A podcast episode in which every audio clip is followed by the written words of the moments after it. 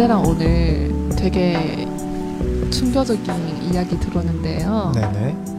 그 대통령 후보였던 네. 충청남도의 지사인 안희정 씨가 네. 어, 또 이런 성추행 때문에 정치 활동 중지한다라는 네네, 이야기 맞습니다. 들었고요. 그 일단 이 사람은 작년에 대통령 선거에 굉장히 유력한 당, 당 내에서, 당 안에서 경쟁을 해요. 경쟁을 하는데 굉장히 높은 위- 위치까지 올라갔던 사람이에요. 물론 마지막쯤에 말을 그때도 잘못해가지고 그때 이제 좀 밀려서 올라가지 못했었거든요. 네. 근데 만약에 그 사람이 그때 뭔가 대처를 잘하고 그랬으면 바로 대선 주자로 딱 올라가가지고 대통령이 될 수도 있었던 음, 그런 굉장히 유력한 사람 중에 한 명이에요. 네 네 네. 근데 이랬던 사람이 이제 밝혀진 거죠. 네. 그, 그 사람의 비서. 비서가 똑같은 이제 JTBC 뉴스룸에서 공개를 한 거죠. 네.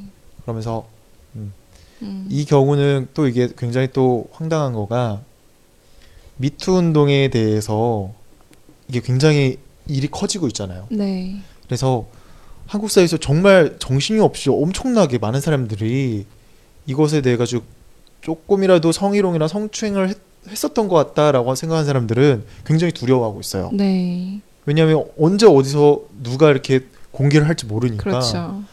그래서 그거에 대한 내가 지금까지 쌓아놨던 명성이라든가 유명한 것을 다 잃어버릴 수도 있으니까요. 네. 실제로 그렇게 잃어버린 사람들도 지금 많이 있거든요. 굉장히. 음, 음, 음. 네, 그래서 어느 정도냐면 그 오달수라는 분이 있어요. 네. 그분은 어 굉장히 유명한 네. 조연 배우예요. 영화 배우예요. 네. 근데 그 영화 배우가 그런 성추행 을 한 거가 이제 밝혀지면서 음. 그것도 마찬가지로 미투 운동으로 사람들이 얘기를 한 거죠. 네네네. 근데 처음에 반성을 안 했어요. 네. 반성을 안 하고 와, 나 그런 적 없다. 음, 부인한 부인을 거죠. 했죠. 또야. 부인을 하니까 2차 다른 사람 또 다른 사람이 계속 나오기 시작한 거예요. 네. 그러면서 이제 걷잡을 수 없이 계속 나오면서 미안하다라고 하면서 모든 걸다 음. 내려놓겠다라고 하면서 그만두게 됐죠. 네. 근데 이 사람의 경우에는 사실 그때까지만 하더라도 지금 아직 영화를 다 찍고 개봉하기 직전인 그런 영화들도 굉장히 많, 많았거든요. 그리고 주연 배우로서 활동하는 그런 영화들도 굉장히 많았어요. 근데 그거 다 취소가 됐어요. 네. 그 사람의 폭로를 당해가지고 그것 때문에 모든 것을 다 잃었어요. 그 사람은. 어, 그래서 이런 것들을 보니까 굉장히 음. 두려웠던 거죠. 그쵸. 그래서 어, 안희정 지사 네. 이 사람이 그 전에 몇 번을 이렇게 자신의 비서한테 성희롱, 성추행, 성폭 음, 아직은 밝혀지지 않았어요. 네. 그 안희정 지사는 합의하에서 네. 했다고는 하지만 음, 그것도 말이 안 되잖아요. 결혼을 네. 하고 자녀들이 다 있고 그렇죠. 굉장히 유명한 공적인 사람인데 음, 합의하에 그렇게 했다. 자신의 음. 비서와 그렇게 했다라고 음, 하는 거가 비서와 그거 그를 고용한 고용주라고 음, 하죠. 굉장히 큰 권력의 차이가 있거든요. 그렇죠. 심지어 그 비서라는 사람한테 안희정 지사가 뭐라고 했냐면 나의 거울이래라 음, 라고도 했고요. 네. 그리고 어, 모든 사람들이 다 안 돼 라고 하더라도 비서들은 yes, 네 라고 해야 된다. 그림자로 사는 그렇죠. 거죠. 그림자로 살아야 된다. 네. 라고까지도 얘기를 했으니까요. 뭐 더 말할 필요가 없는 거죠. 음, 근데 그랬던 사람들은 이제 성폭력을 그렇게 했다라는 거가 이제 밝혀진 거고 근데 더 웃긴 거는 뭐냐면 이 사람이 밝혔잖아요. 네. 밝히게 된 계기가 뭐냐면 미투 운동에 대해서 이런 게 막 많이 커지니까 네. 그것에 대해서 어 안희정 지사가 이거를 좀 내가 이제 한 일이 있잖아요. 네. 그래서 그걸 수습하려고 불렀나 봐요. 음, 불러서 어, 좀 미안하다, 미안했다. 음. 너가 그렇게 상처를 받았다면 사죄하겠다 음, 하면서 막 미안하다는 이야기를 굉장히 오랫동안 했대요. 음, 그러고 난 다음에 그 얘기가 끝나고 성폭력을 다시 또 한 거예요. 음. 그래서 너무 말이 안 돼가지고. 그렇죠. 그래서 그 더 말이 안 돼서 그쵸. 그래서 이 언론을 통해 가지고 나와서 음. 공개를 한 거죠. 언론을 통해서 국민들의 힘을 빌어서 보호를 받고. 그러고 싶다라고 음. 하면서 나왔던 거죠. 네네 네. 근데 아직은 이게 어, 밝혀지긴 했어요. 그러니까 안희정 지사도 인정을 하긴 했지만 이거가 실제로 이게 실제로 어떤 진짜 성폭력인지 네. 아니면 진짜 합의하했는지 그거는 그 누구도 몰라요. 그렇죠. 아직 조사를 해봐야지 알아요. 그쵸. 음. 제가 이 이야기를 맨 처음에 들었을 때는 사실 저도 어, 남자 집 남자 음. 여자 이걸 떠나서 네. 무슨 생각이 들었냐면 네. 안희정 지사가 굉장히 유력한 대통령 후보였었어요. 네.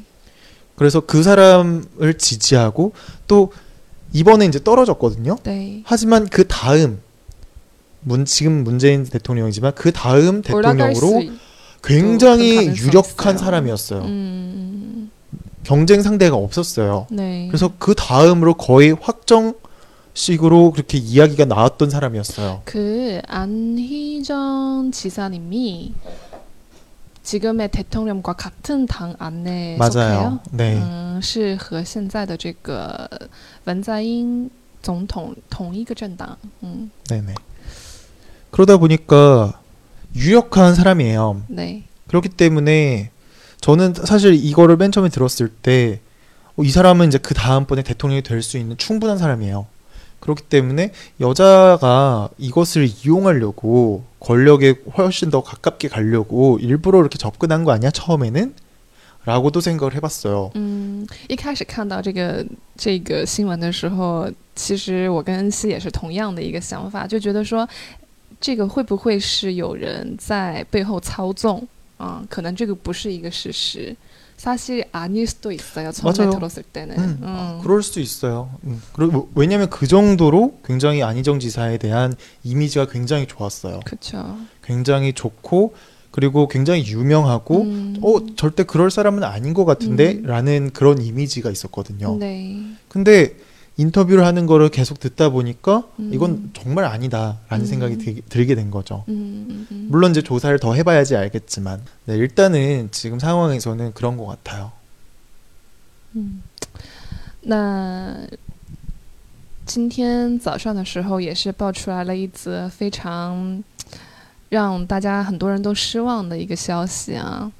曾被视为总统候选人的韩国中青南道知事安熙正啊，由于涉嫌性侵公报秘书，而于今日，也就是三月六号，辞职并停止了一切政治活动。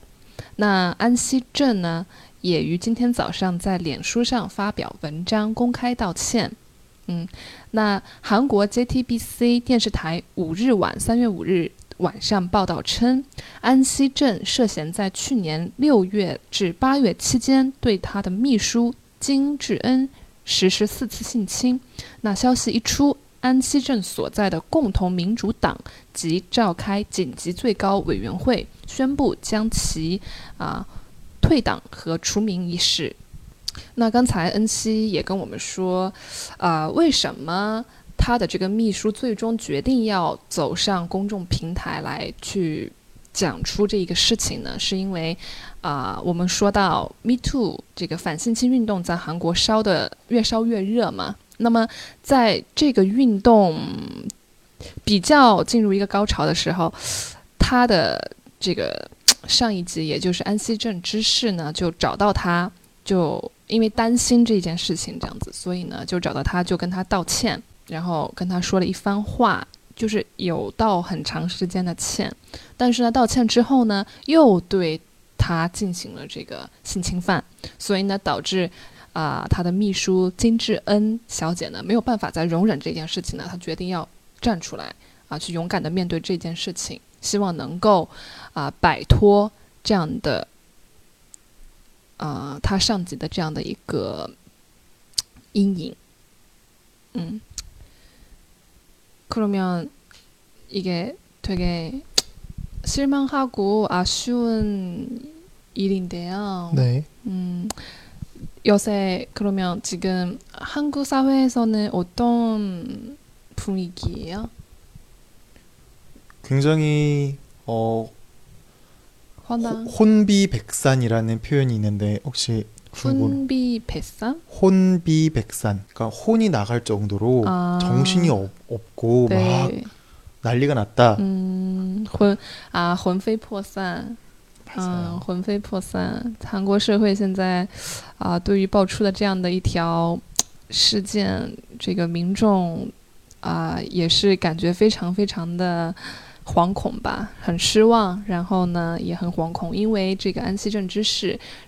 啊、是非常有利的一个下一任的总统候选人。那大家公众对他的评价一直以来都是非常好的，嗯，但没有想到爆出这样子的一个事情。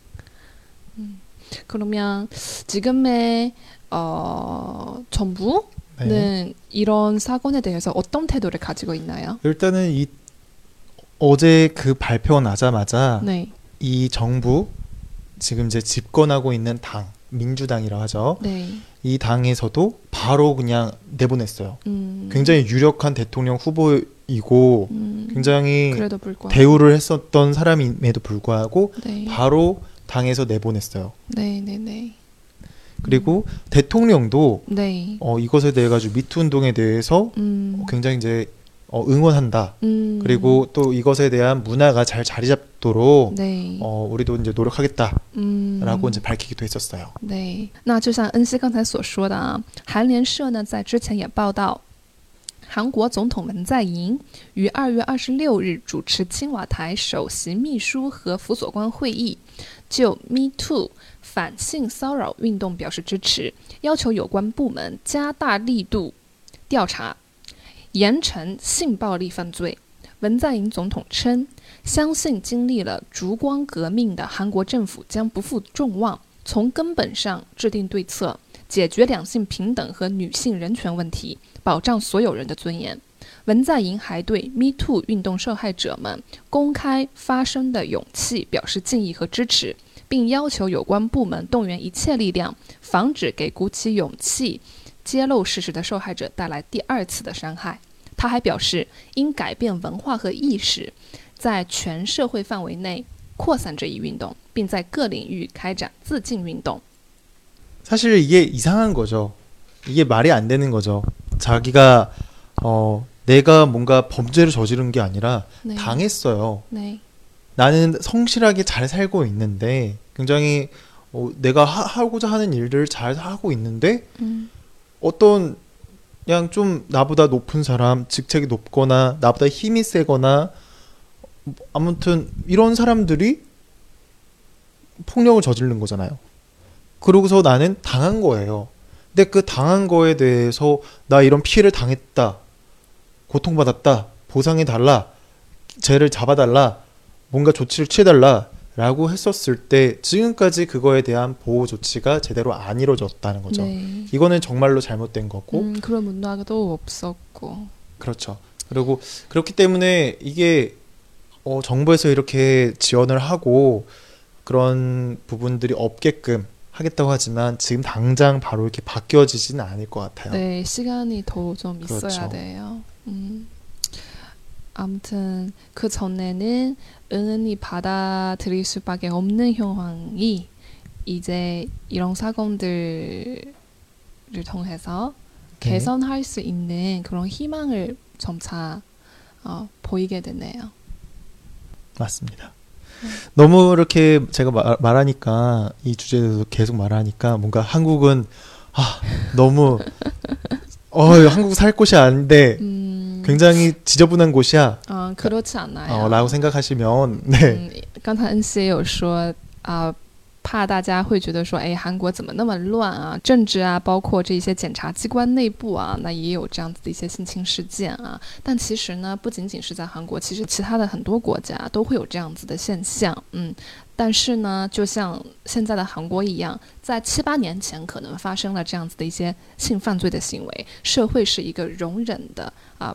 不愿意给他摆到公众面前来的这样的一个现象，那现在呢，就是要展开这个自禁运动嘛，要鼓励大家要捍卫自己的权利，特别是要保护女性、捍卫女性的权利，有这样的文化的一个改变。嗯，曾经沉默的受害者们，如今勇敢地站出来捍卫女性权益，为更多不敢开口或将有可能受到伤害的女性发声。